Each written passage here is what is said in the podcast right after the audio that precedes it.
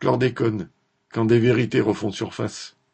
En janvier 2023, les juges ont prononcé un non-lieu dans l'affaire du chlordécone, un pesticide jugé très dangereux et ravageur, en Martinique et en Guadeloupe, dont ils ont estimé que, à l'époque, la science ne pouvait prédire les conséquences de son utilisation.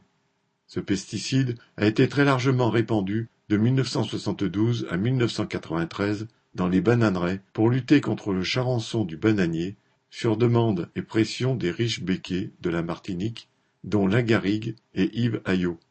Il a été interdit dans l'Hexagone en 1990, après l'avoir été aux USA en 1975.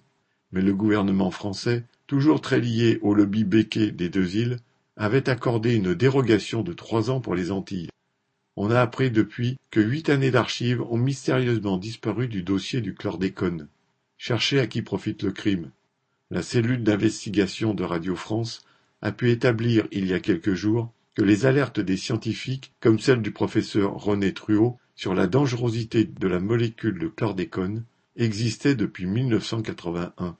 De même, elle a pu établir que la DAS de Martinique avait été alertée sur la présence de chlordécone dans l'eau dès 1991. Pendant de nombreuses années donc, et sept ans après que la DAS de la Martinique a été au courant, la population a bu l'eau chlordéconée.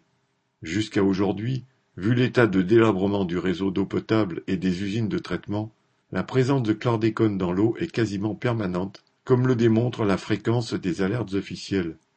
Ceux qui le peuvent achètent de l'eau minérale, et très rares sont ceux qui peuvent se payer des fontaines de traitement domestique agréées par l'Institut Pasteur à 1500 euros.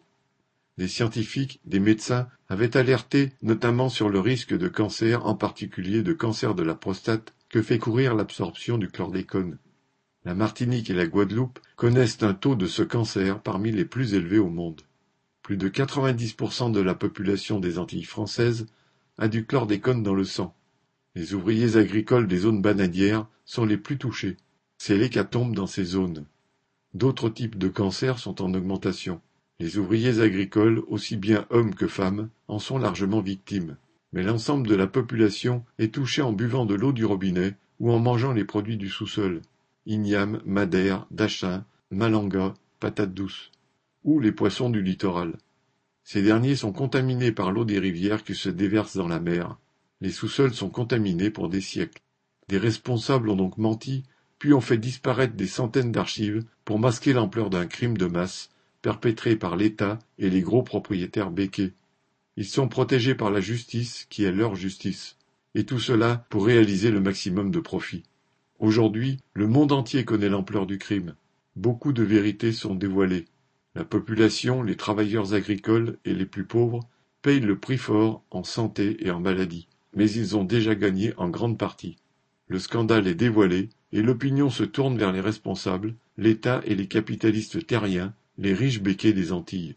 La lutte pour l'indemnisation des victimes, en particulier les ouvriers agricoles, est renforcée par ces nouveaux arguments.